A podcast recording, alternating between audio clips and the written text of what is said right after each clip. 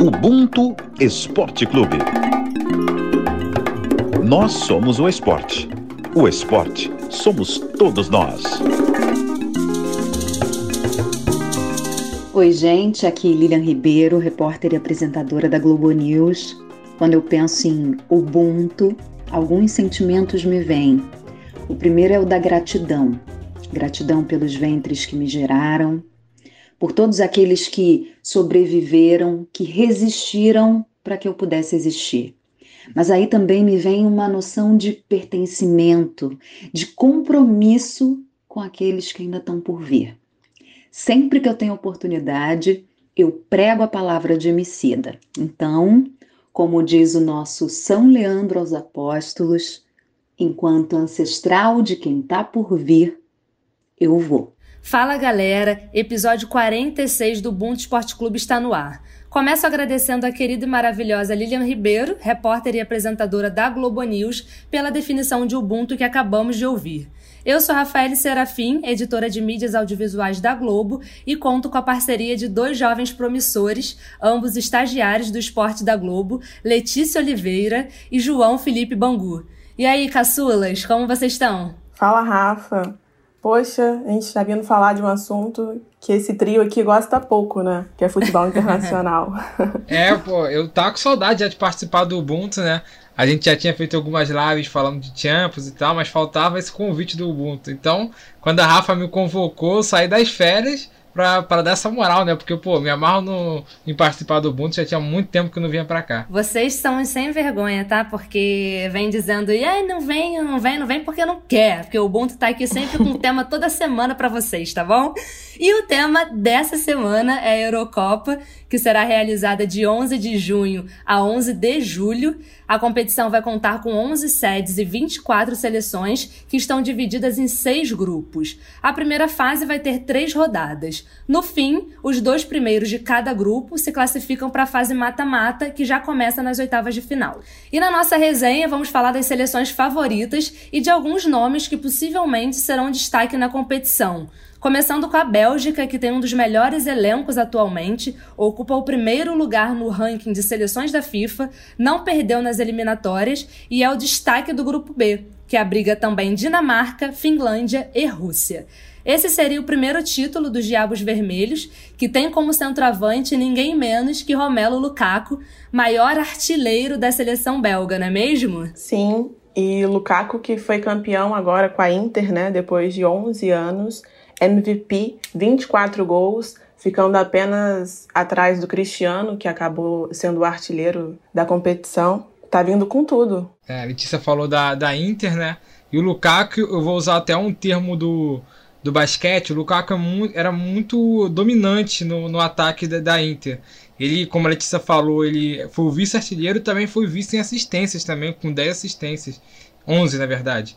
E, ele, todas, todas as jogadas eram feitas para a conclusão do Lukaku, entendeu? O, a bola passava muito por ele. Então, é, pelo porte físico dele, ser alto, ser forte, as pessoas pensam que ele não tem tanta mobilidade, não, não, não, dá bastante assistência, não pensa muito jogo, mas ele consegue desempenhar uma função bem versátil no time. No início dos anos 2000 que começou essa reestruturação na reforma é, do futebol, e da forma como o futebol era tratado no país com objetivo a longo prazo. E a gente já vem ouvindo né, há algum tempo que é a tal da geração belga, que inclusive né, foi o nosso algoz, o algoz da seleção brasileira na Copa de 2018.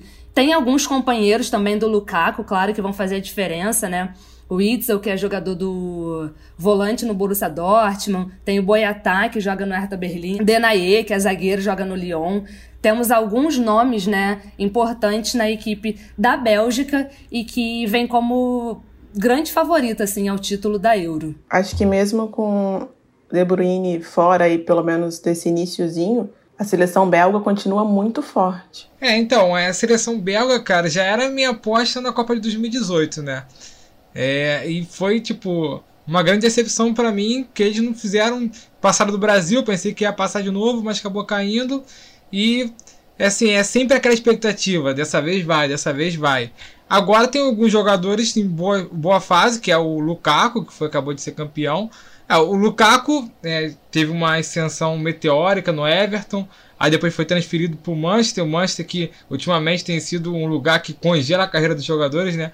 Aí ele saiu, foi para a Inter e, e, voltou a brilhar de novo. E o De Bruyne também teve uma temporada muito boa no Manchester City, muito regular.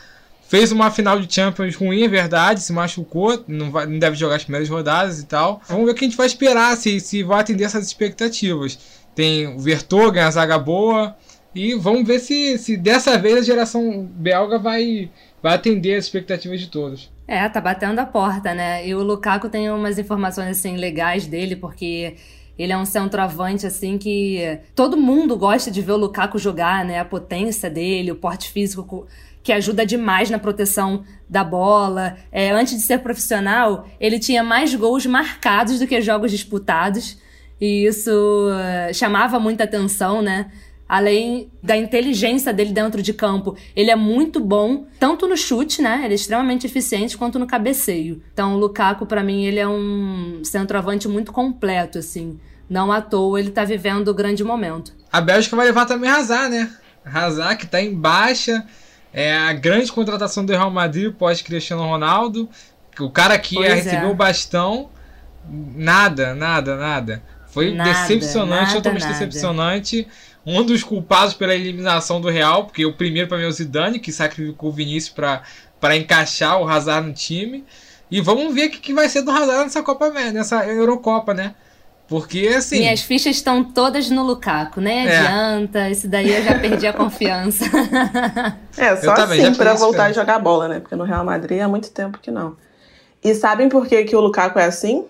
Porque ele se inspirou no Adriano. É verdade, sempre falou, né, que é fã. Ah, e recentemente. Tem muita coisa assim muito parecida, né? É, eles ligaram, eles... né, por chamada de vídeo é, agora. Na, eles trocaram mensagens. Da... O Adriano já mostrou tudo que ele pôde, assim, né, no futebol. E o Lukaku ainda tá aí, pra nossa alegria, mostrando tanto potencial. E a Bélgica conta com mais uma peça-chave aí. Thierry Henry como auxiliar técnico no Wi-Fi aqui de casa, meu irmão tem a mania de escolher. Cada vez a gente elege um jogador. E tem que estar tá sempre mudando, porque ele é cheio de coisa com essa questão de segurança. Então, o, o Thierry também já foi sem aqui. A gente tem um código com a camisa, número de gol, algo nesse sentido. Muito bom. É, Thierry Henry voltando para comissão técnica importantíssima, assim, para essa. Para esse momento da Bélgica, né? Pode ser campeão aí.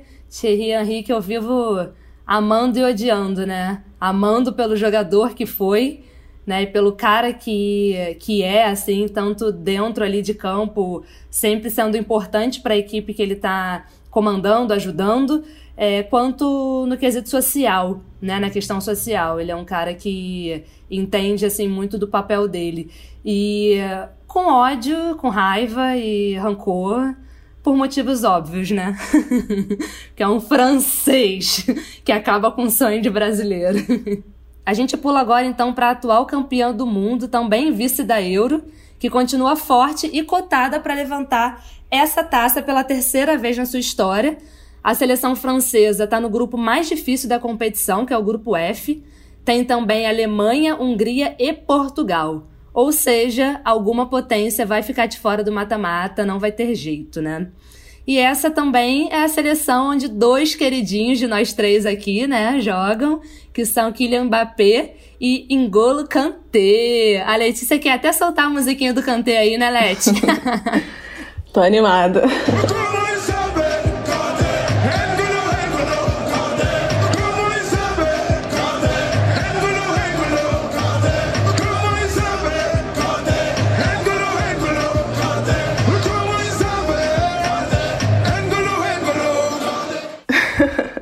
Eu não acho nenhum absurdo falar que Kanté pode ser eleito o melhor jogador do mundo, levar a bola de ouro da revista francesa.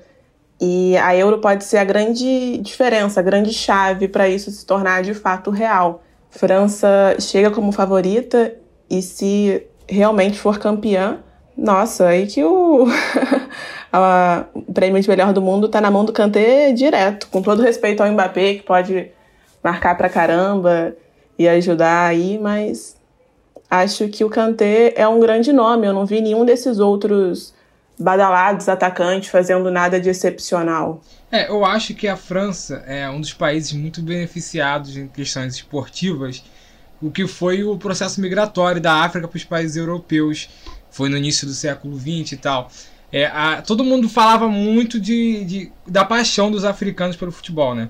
continente africano, as pessoas é, sempre gostaram, gostaram do esporte, praticavam o tempo inteiro, só que não tinham nem equipamentos básicos como chuteira e bola e tal. E começou o processo migratório e que a gente consegue perceber assim da, da maioria dos destaques preços das seleções europeias é que todo mundo tem um, um mesmo, uma mesma história, sabe? Saíram do país pobre da África para tentar a vida melhor na, na, é, no país europeu. E assim, os, os mais fortes, assim, a França, a Bélgica, é, a Alemanha também tem jogadores que vieram da África, e foi o caso do Kanté, né, que era catador de lixo até 2012, por aí.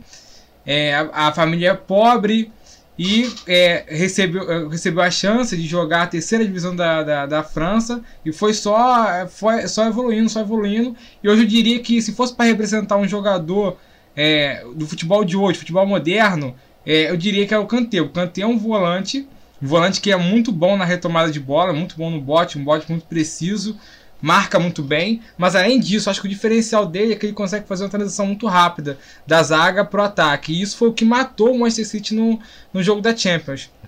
O Manchester City que tem uma defesa muito forte, muito bem postada pelo Guardiola.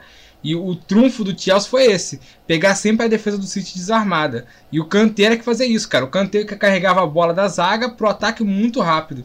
E eu acho que essa é, esse é o grande, é, o grande fator é, positivo dele.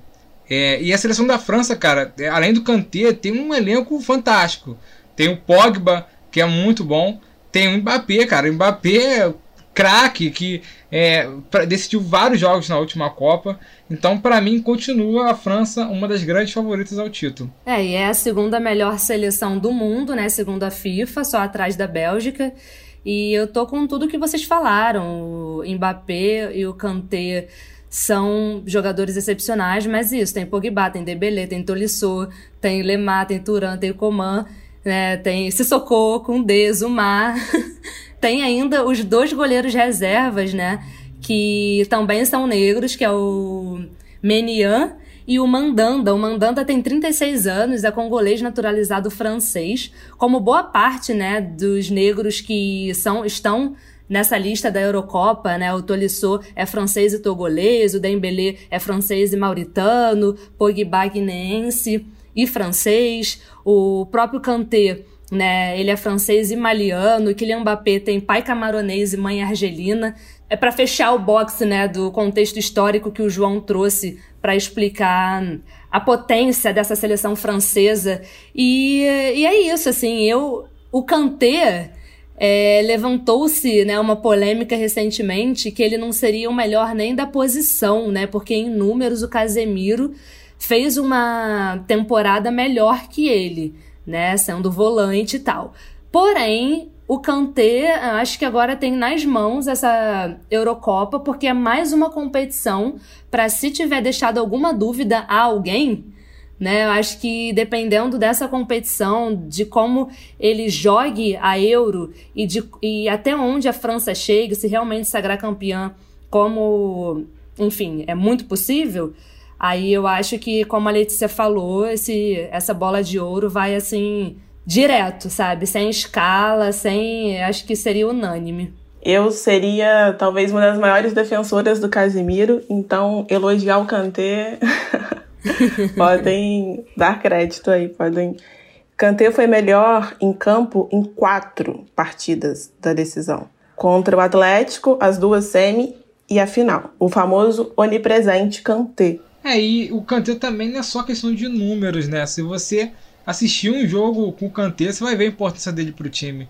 É um cara que ganha título quase todo ano, né? Ganhou pelo, a Premier League pelo, pelo Leicester, depois foi pro, pro Chelsea, ganhou Premier League, ganhou Euro, depois ganhou Champions, ganhou Copa do Mundo. Cara, quase todo ano, o, desde que o, que o Kanté chegou pro, a primeira prateleira da Europa, ele ganha título todo ano, cara. É, não, não é coincidência, sabe? Ainda mais sendo escolhido o melhor jogador das competições.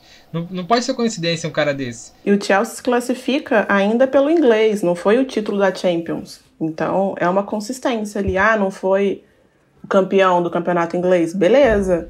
Mas também chegou junto. É, não, e assim, eu tô, eu tô totalmente com vocês. Levantei a polêmica porque a gente não pode deixar de falar. Mas acontece que é regularidade, sabe? Ele é potência. Você vê o mapa de calor do Kanté, é inacreditável a pressão que ele faz durante o jogo todo e sendo de fato essa engrenagem, né? Ele é peça fundamental para o Chelsea funcionar.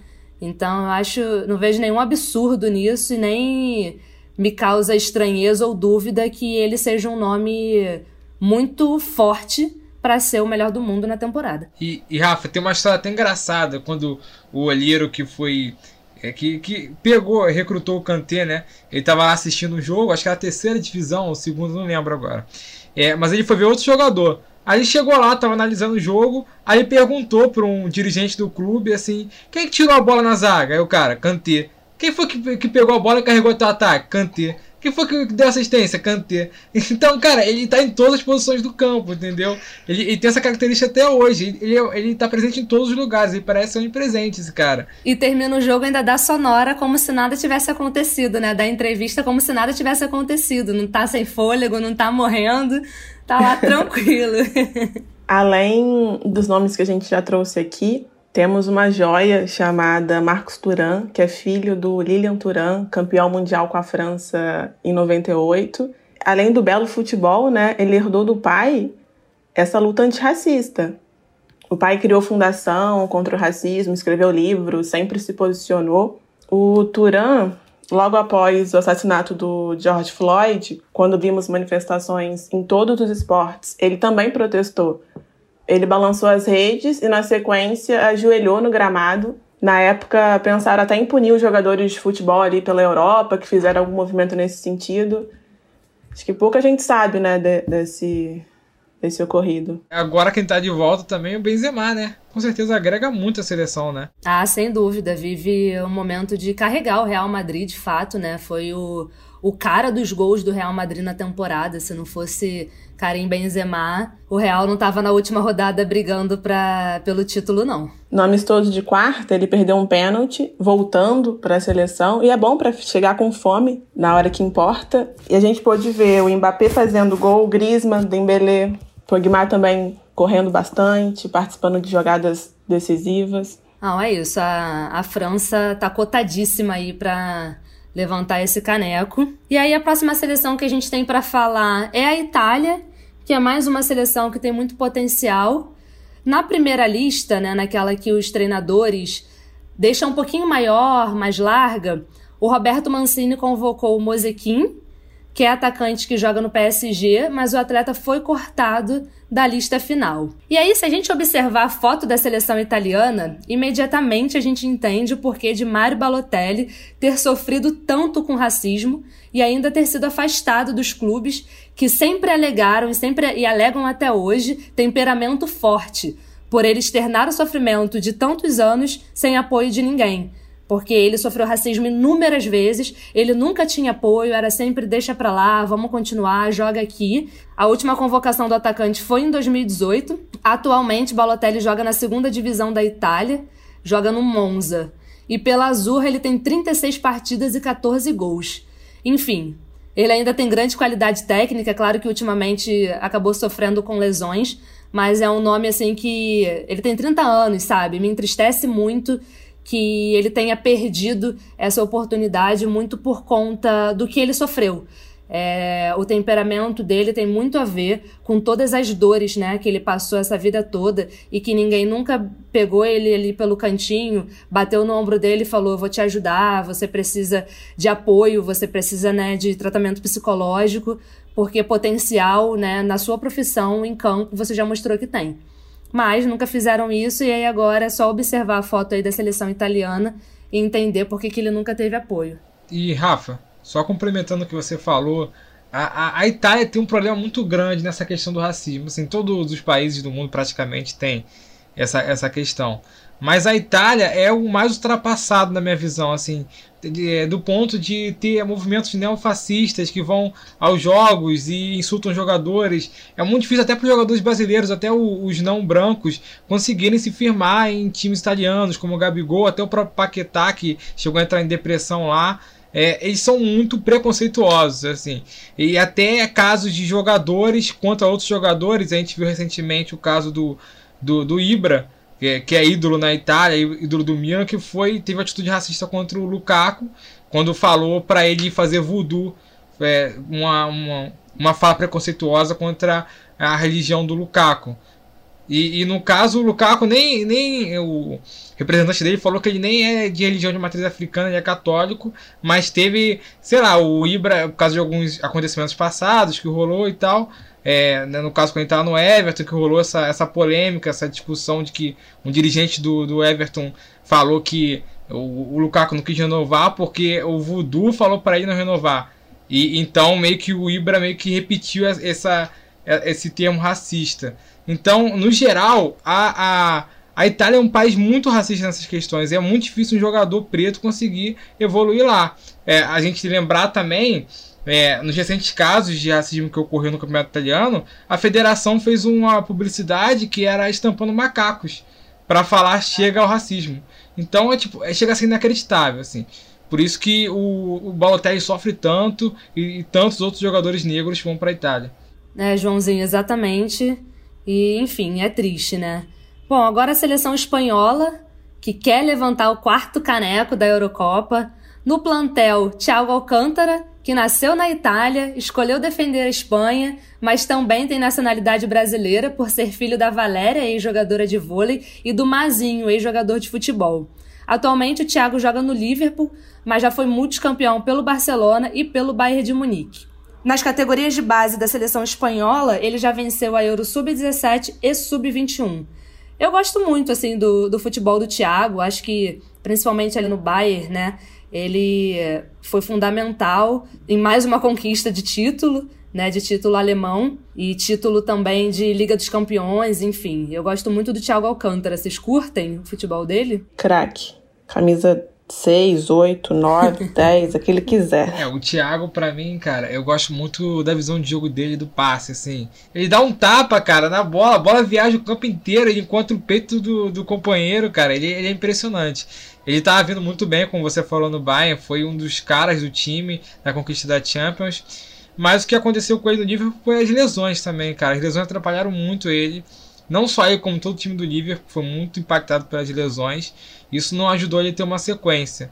Então, tô, tô esperando que com uma sequência maior agora dele nesses jogos na Eurocopa, ele possa brilhar de novo, porque ele ele é um craque, assim, um craque. O Liverpool e o Bayern foram super carinhosos logo que eles liberaram o Thiago, fizeram um post no Twitter, ó, oh, cuida bem dele. Aí o Liverpool respondendo algo que algo como pode deixar, uma fofura. Mostra como ele é querido e a galera lá, pelo menos, tem total consciência do valor dele pro time. Thiago, para mim, foi uma das melhores contratações da, da última temporada. Sofreu com lesão e Covid também. Ele chegou a pegar Covid diante de um Liverpool esfacelado, principalmente na defesa ali, né, que ficou um tempão sem um, um zagueiro de ofício, acho que não dá muito para colocar na conta do Thiago, nem, nem na de ninguém. E espero que a gente possa vê-lo no mais belo futebol de novo agora. É verdade. E aí, né, a gente avança mais um pouquinho aqui no papo, na resenha, e fala de Portugal, que vem defender o título, né, atual campeã da Euro, venceu em 2016 e aí conta com aquele sistema ofensivo, né, que nenhuma defesa quer, com o CR7, Bruno Fernandes, Bernardo Silva, João Félix, enfim, bagunça a defesa que vier pela frente, não tem jeito. CR7 é o maior goleador da competição, ao lado do francês Michel Platini. E aí, como Platini já não entra mais em campo, ele pode se isolar nessa marca histórica aí, mais um feito para o CR7 está prestes a acontecer nessa Euro, porque não é possível que ele não vai marcar nenhum golzinho, né, gente? Pois é. Ele pode se isolar também no número de participações em Euro. E fala com o Cristiano que tem recorde, já era, né? para ele quebrar, já era. É, e a seleção de Portugal, tipo, o pessoal falava muito que, ah, coitado do Cristiano Ronaldo sem uma seleção competitiva jogando sozinho. Agora não tem desculpa não, hein? Olha, porque a seleção de Portugal tá muito boa. João Félix, Bernardo Silva, Diogo Jota. É uma seleção boa que mescla jogadores novos com veteranos, tem o Pepe na zaga. Então, acho que é uma seleção que vai dar muito trabalho, muito trabalho mesmo. O Bruno Fernandes foi o artilheiro do United com 18 gols e 2 assistências. Eles estão vindo com um time forte. Eu acho difícil não colocar Portugal como favorito. Primeiro pelo time, que parece ser um pouquinho mais forte, e, e porque tem Cristiano Ronaldo. Onde tiver Cristiano Ronaldo e Mbappé, não tem jeito. Um jogador que eu gosto muito de Portugal, cara, o João Félix, que é o, a, a grande promessa para mim de Portugal. Que eu, eu, eu, fico chateado porque ele não tem muita sequência com o Simeone. Eu acho que na maioria dos jogos que eu vi do Atlético de Madrid na temporada ele vinha do banco, assim. Não, não vi uma sequência dele tão grande como titular. Eu acho que é um jogador muito bom, muito habilidoso. E eu tô ansioso para ver ele com jogando titular o Cristiano Ronaldo na seleção de Portugal. Eu acho que vai ser bem legal. É, eu tô ansiosa por essa parceria aí também. Bom, a Inglaterra, né, vai enfrentar na primeira fase Croácia, Escócia e República Tcheca tá num grupo ali um pouco mais tranquilo, dá para buscar essa vaga aí nas oitavas de final. No plantel, Marcos Rashford, atacante, jogador do Manchester United, tem 11 gols pela seleção, estava na equipe que disputou o Euro de 2016. Talvez ele perca a vaga para o Phil Foden, mas, né, vamos ficar de olho. A Inglaterra conta com uma equipe de jovens talentos, assim, que têm sido cobiçados, né, no mundo todo. É, o Sterling também, eu adoro. Sancho, enfim, é uma geração muito boa da Inglaterra. É o que os torcedores da Inglaterra, as pessoas que torcem pela seleção inglesa sempre esperam, né? É uma seleção que historicamente sempre foi aquela que ficou no quase, que tinha bons times, mas sempre batia na trave. Agora tem um time Os muito bom. Os caras da evolução do futebol, né? É, sim. É, é, sempre uma expectativa muito grande ver a Inglaterra jogar, mas sempre bate na trave, é impressionante. Eu lembro até que teve um, um, uma música que a seleção brasileira cantava, acho que foi na Copa de 2018, não citava a Inglaterra. A torcida inglesa ficava puta. Poxa, citou todo mundo que era forte, menos a gente. Será que a gente não é tão bom assim? Enfim, e tem um, um, jogadores jovens assim que são muito bons, que são o Rashford, como você falou. O Sterling, o Sterling tem uma história muito bacana. O Sterling que, que lançou uma matéria, acho que tem pouco tempo, no Players Tribune, que que conta relatos de, de histórias de jogadores que ele era jamai o Sterling era jamaicano, né? É jamaicano. E ele morava na Jamaica. É, só que o pai dele foi assassinado quando ele tinha dois anos. E a mãe dele teve que se mudar correndo para para Inglaterra para conseguir uma vida nova. E ele, ele foi criado pela avó na Jamaica. Ele sempre se perguntava, via as outras crianças, tipo, tendo uma família, ele não tinha. Aí chegou na Inglaterra e começou a buscar futebol, buscar jogar alguns clubes e ele falava que ele tinha que pegar três ônibus, parece até uma, uma a história de um jogador brasileiro, né? Como é, como é parecido. E, e, ele sempre passava pelo Wembley, ele falava, cara, um dia eu vou jogar lá, um dia eu vou jogar lá. Até que ele começou a receber propostas, é, receber a proposta do Arsenal. Aí a mãe dele, que, que ele fala que foi uma das grandes responsáveis pelo sucesso dele, falou assim, é, Sterling, eu quero ser sincera com você. Se você vai pro Arsenal, o Arsenal que é o maior time da, de Londres, vai ter uns 10 igual a você lá. É, é melhor você ir para um time menor, tipo, é, tipo Queen's Park Rangers, que também é ofereceu proposta para ele, do que tentar disputar com esses meninos. E ele, foi isso que ele fez. Ele foi para lá é, jogou muito bem lá, é, recebeu proposta do Liverpool e assim foi só subindo até chegar no Manchester City. É, ele, chegou como astro no Liverpool, jogava muito bem no Liverpool, foi pro City, também é um dos, um dos, um dos craques do time. E hoje ele, com 24 anos, é um dos experientes da seleção, no meio dos outros garotos, e é o camisa 10 do time, né? Então, boto minhas fichas nele. Eu acho que ele tem um problema na finalização, que tem que melhorar. Acho que ele conclui mais jogadas, mas tem muita velocidade e habilidade, então eu aposto muito nele. Finalista da Champions. E o Rashford, aos 23, né? Aí fora de campo, fez um gesto super bonito na luta contra a fome. Ele fez uma campanha, né? E arrecadou milhões em contato com o governo britânico para não deixar de mandar a, a merenda para as crianças, mesmo com as férias. E aí mandaram algo muito insignificante, que não dava para de fato alimentar uma família. Ele reclamou, teve resposta do governo vai escrever um livro agora para crianças, um livro meio que de autoajuda. Muito bacana. É, o atleta entender a importância que ele tem, né? E o alcance que ele tem, assim, o impacto que ele pode causar na vida de tanta gente. E muitas vezes não é nem com grana só, sabe? Pegar um dinheiro e doar. É, é isso, assim, é tendo um acesso mais fácil ao governo, a esse tipo de cobrança. E como o João falou do Sterling, o Wembley é palco da fase de grupos agora, então a Inglaterra faz os seus três jogos em casa o Wembley também recebe duas semifinais e a final. Ele pode até ser campeão em casa. É, a Inglaterra tem esse peso aí, né? Peso bom, diria, que é a possibilidade de jogar em casa logo nesse início de competição. E aí, avançando mais um pouquinho, né? A gente fala de Alemanha. A Alemanha nunca pode ser esquecida. É a seleção que mais vezes participou da Eurocopa. Conta com jogadores decisivos como Leroy Sané, Serge Gnabry, jogadores do Bayern de Munique, que são sempre, né, parte dessa base aí da seleção alemã. É, foi como a gente até fez uma live de Champions no, no perfil da Rafa de esporte, né? E foi o que eu citei, cara. Foi uma das maiores maluquices que eu já vi o City vender o Sané pro Bayern, cara. Eu nunca vou entender isso, cara. Eu nunca vou entender.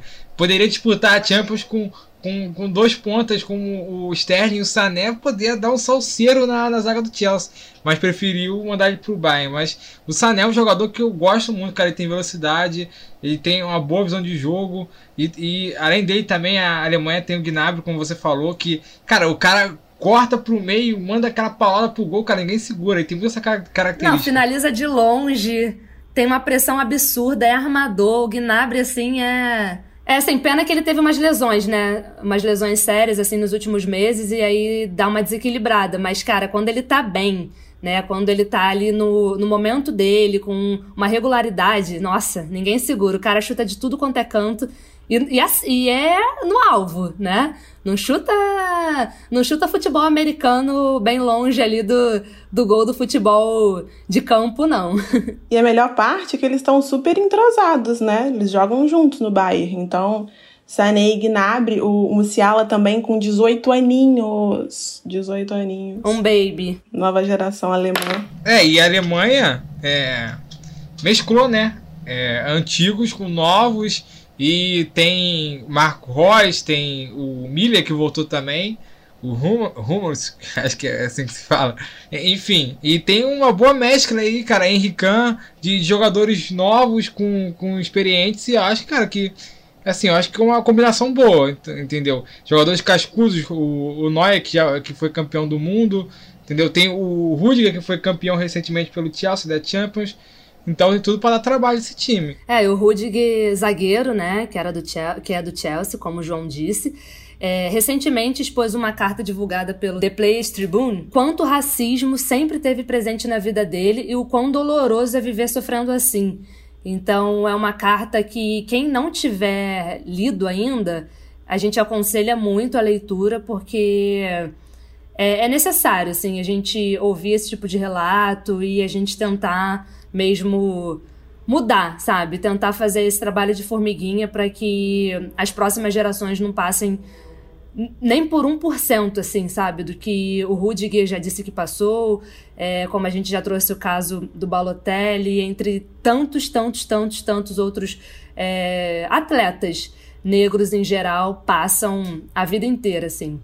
É, então é uma carta que realmente mexe muito, assim, com a gente. É um relato ali em primeira pessoa, muito, muito importante, assim. E, ah, pô, é pesado. Cara, é pesado, mas você imagina se é pesado ler, né? Imagina para quem passa. Então, vamos tirar esse tempinho aí, quem puder, para ler essa carta. É no The Players Tribune. E, uh, e é isso, assim, falando da Alemanha como um todo, eu acho que ela nunca pode ficar de fora, assim, né, quando a gente fala de favoritismo. Joaquim Ló tá encerrando agora, né? Seu trabalho pela seleção alemã, mas isso não significa que possa ser em grande estilo. É a Alemanha também joga em casa, também tem esse benefício. Faz os três jogos em Munique, o que pode ajudar também. É, talvez essa, essa, essa geração agora da, da Alemanha talvez seja menos badalada, né? Do que as outras, que realmente na última década a Alemanha deu um show de futebol É, foi impressionante. 2014 pô, foi destruiu a Copa do Mundo, uma seleção muito boa. Talvez seja a menos badalada, mas mesmo assim, mesmo sendo a, a menos badalada, tem ótimos jogadores é, no elenco. Então não pode dizer que ela não vai estar tá lá brigando. E por último, mas não menos importante, a gente traz aqui um destaque da Holanda, que é o Memphis Depay, atacante, joga no Lyon. E, enfim, é mais um jogador pra gente ficar de olho, assim, é um talento na seleção holandesa. É, Memphis Depay que é, por muito tempo foi a grande fonte de talento do Lyon. É, na última temporada até que o time estava melhor, o elenco tinha um elenco bom para ele. É, agora ele tem especulações que ele estaria indo para o Barcelona. É, Depay tem uma história assim parecida com os outros que a gente trouxe aqui, né? O pai abandonou ele quando ele era criança, foi criado pela mãe no, no, no lugar de uma cidade do interior da Holanda, onde é, tinham mais africanos, é, imigrantes. Ele tinha um comportamento meio difícil na base, aí logo foi pro, pro PSV. O PSV é, viu o futuro nele, e do PSV ele foi pro Manchester United, não, não se deu bem no Manchester United e logo foi pro Lyon. E no Lyon acho que foi o melhor momento da carreira dele. Ele é um jogador muito versátil, ele joga de atacante, também de ponta. Ele tem uma finalização muito boa, um chute muito forte, assim. Eu acho que é a grande fonte de talento da seleção holandesa. Também tem o Hinaldo do, do Liverpool. Tem alguns jogadores que a seleção holandesa está tentando ainda fazer essa, essa passagem de bastão do que era aquela seleção que todo mundo conhecia, de Snyder, de Van Persie, e que a, a seleção holandesa ainda, ainda, ainda anda meio ruim das pernas nessa transição. Ainda sente muita falta desses jogadores lendários que eram que faziam parte do elenco. Mas agora eu vejo que está tá encontrando jogadores jovens e talentosos e pode dar trabalho nessa Euro também. Nenhuma reformulação ela é de um dia para o outro, assim. E a Holanda tem um trabalho bem pensado para a seleção. Então, eu acho que agora é, é realmente cortar esse cordão umbilical no sentido de precisa parar um pouco de olhar totalmente para o passado, porque realmente foram jogadores que marcaram a história e que marcaram muitas gerações, né? E aí agora é partir para essa reestruturação e a Holanda está caminhando, né? A passos curtos ainda, mas para essa reestruturação sim. E faz parte do futebol. Ainda mais quando a gente vê que os jogadores vão realmente dando o seu máximo nas seleções, né? Vão jogando até uma idade ali, mais de 30 e poucos anos. E aí chega um momento que aquela geração inteira acaba saindo. Né, é o que está acontecendo com a Holanda agora. Holanda, vice-campeã da Nations League. Memphis Depay fez 20 gols pelo campeonato francês. A gente tem, como o João falou, o Inaldo, que hoje está com a braçadeira de capitão, com a baixa do Van Dijk vai fazer falta pra caramba, um dos melhores zagueiros da atualidade, mas acho que essa Holanda pode pode render e tá nesse caminho, né? Num grupo não tão difícil com a Áustria, Ucrânia e Macedônia do Norte. Também joga em casa, na casa do Ajax, faz as primeiras três partidas em casa. Eu acho que Itália, Holanda, Inglaterra, Espanha e Alemanha, que tem esse privilégio de jogar no conforto de casa, se souberem aproveitar, né? É, e tem jogadores assim, bons, tipo, jovens, que são o Van de Beek e o De Jong, De Jong que joga no Barcelona. É um jogador muito promissor, assim. Tem até alguns jogadores remanescentes daquele time é, lendário do, do Van Persie, que é o Team Crew, que lembra do, do Team Crew que, que entrou só para defender pênalti na Copa do, do Brasil, se não me engano, né? Eu vejo um time bastante promissor. É, e como a Letícia falou, é um time que vem alto, assim, foi vice-campeão da Nation League. E eu acho que pode dar trabalho sim. Acho que tá chegando, tá chegando ao fim as dificuldades da seleção holandesa. É, o Memphis Depay tem 23 gols pela seleção, é um bom armador, é consistente, é um excelente marcador de pênalti, né? Isso é importante, principalmente fase mata-mata, que pode acontecer muito. E não é tão bom em duelos aéreos, né, para um atacante, mas no resto assim ele ele é um bom finalizador. E é isso, galera. O episódio 46 do Ubuntu Esporte Clube foi essa resenha sobre Eurocopa, que começa no dia 11 de junho e vai até o dia 11 de julho. Muito obrigada para quem chegou até aqui com a gente. Essa resenha maravilhosa com meus queridos João Felipe Bangu e Letícia Oliveira. Beijo grande e até semana que vem.